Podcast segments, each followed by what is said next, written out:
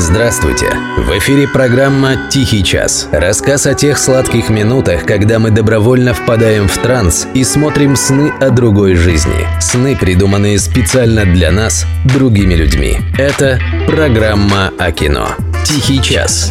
Автор Дарий Федореев, ведущий Денис Иконников. Брестская крепость. Режиссер Александр Кот. Россия-Белоруссия, 2010 год. Посвящается юбилею Великой Победы. Вряд ли кто будет спорить, что лучшие фильмы о Великой Отечественной войне были сняты в другой стране, которая называлась Советским Союзом. После 91 года наши киноделы, согласно новой линии партии, в основном скатились в чернуху. Штрафбаты, заградотряды, одна винтовка на троих и тому подобное. Правда о войне. Неудивительно, что в итоге зрителей, которые иначе как подвиг войну не воспринимали, такие картины стали раздражать. Однако кинопромышленность упорно стояла, да и по большей части стоит на своем, отказываясь прислушиваться к людям. Тем удивительнее, что нет нет, да снимаются фильмы в разрез общей линии. «Брестская крепость» из их числа. Многие критики считают, что не в последнюю очередь благодаря белорусской стороне. Фильм снят совместно с союзным государством. Директор мемориального комплекса «Брестская крепость. Герой» Валерий Губаренко рассказывает, что иначе и не дал бы согласия на съемки в самой крепости. То, что этот фильм снимается именно в Брестской крепости, он несет на себе главный отпечаток и отглядь того времени, то есть июня-июля 41 года. И он имеет право на достоверность.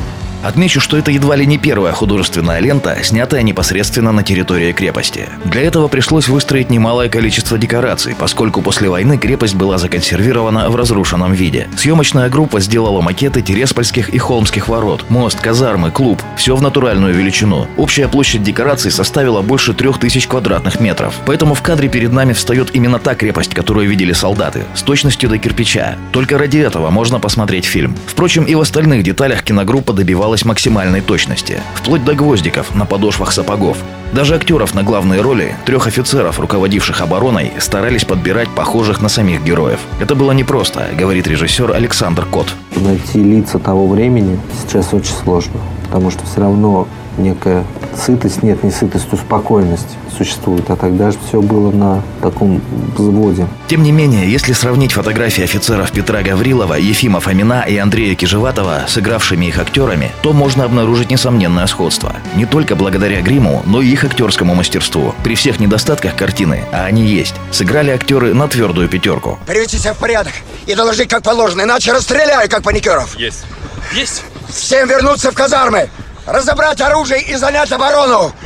Бегом! Очень хотелось их зацепить, эту какую-то неистовость этого человека, эту его внутреннюю силу, веру колоссальную в то дело, ради которого он готов идти на смерть. Все это тем более удивительно, что для Александра Котта это был режиссерский дебют в полнометражном кино. Генеральный продюсер Игорь Угольников рассказывает, что главным аргументом в пользу Котта стала его режиссерская работа над сериалом «Конвой PQ-17». К тому же, утверждает Угольников, ему импонировал метод работы режиссера. Перед тем, как начинать съемки, Александр Кот собственноручно рисует так называемую раскадровку. Это фактическое расположение объектов в каждом кадре. Мне как продюсеру было очень легко работать с режиссером, потому что я изначально изначально знал, как это должно быть и как это э, в результате должно получиться и как это придумано. Добросовестные усилия и бережное отношение к истории позволили создать вполне качественную, интересную, а главное, вызывающую правильные эмоции картину. Не перекладывание вины за катастрофу 41 года на плохих НКВДшников или комиссаров, а преклонение перед величием подвига людей, оставшихся один на один со страшным врагом.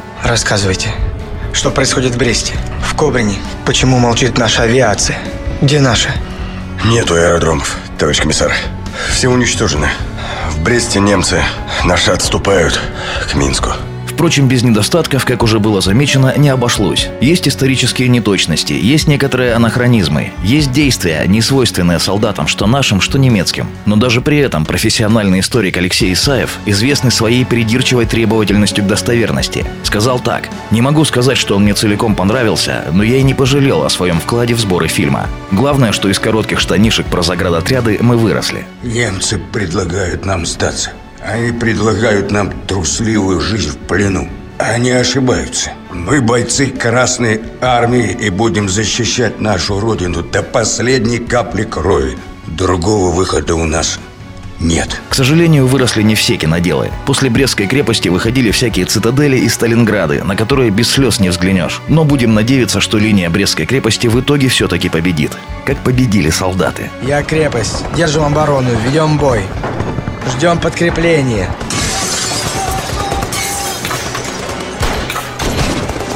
Сердце стук все тише. Камни говорили о войне. Будем жить, солдат напишет. Гильзой на плавленной стене. Утро, гул все ближе. Смерть прошла волной над Муховцом Брестский гарнизон стеною вышел. На врага без страха сын с отцом Горит гранит, дымится сталь. Кто не убит, тот рядом встал. Плечом к плечу, приклад к щеке. Ручьями кровь бежит к реке. Горит гранит, дымится сталь. Кто не убит, тот рядом встал Глотает бук, свинцовый яд Есть на земле. Священный ад.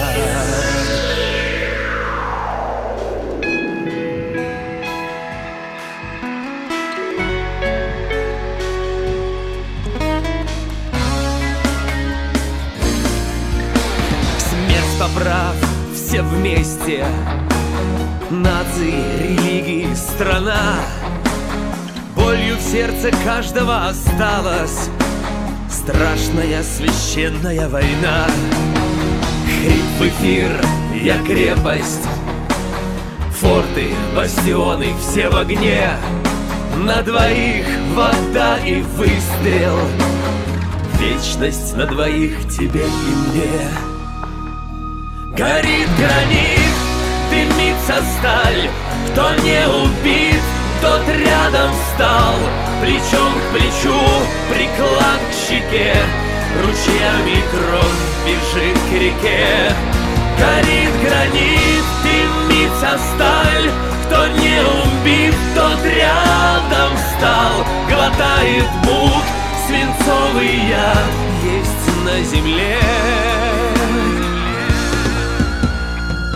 Боли больше не надо, твои глаза слишком пусты Просто мечты разобьются, кровью запачкав бинты Пальцы душат курки. С таким диким восторгом Боли больше не надо, друг, боли слишком много Им выстоять выпала честь.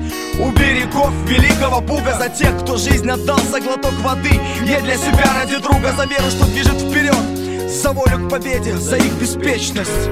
За героизм, что маршем уходит вечность боли больше не будет.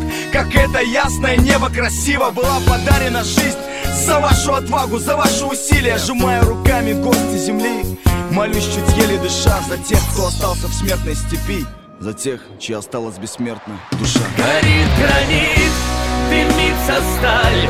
Кто не убит, тот рядом встал Плечом к плечу, приклад к щеке Ручьями кровь бежит к реке. Горит гранит, дымится сталь. Кто не убит, тот рядом встал Глотает мук, свинцовый яд Есть на земле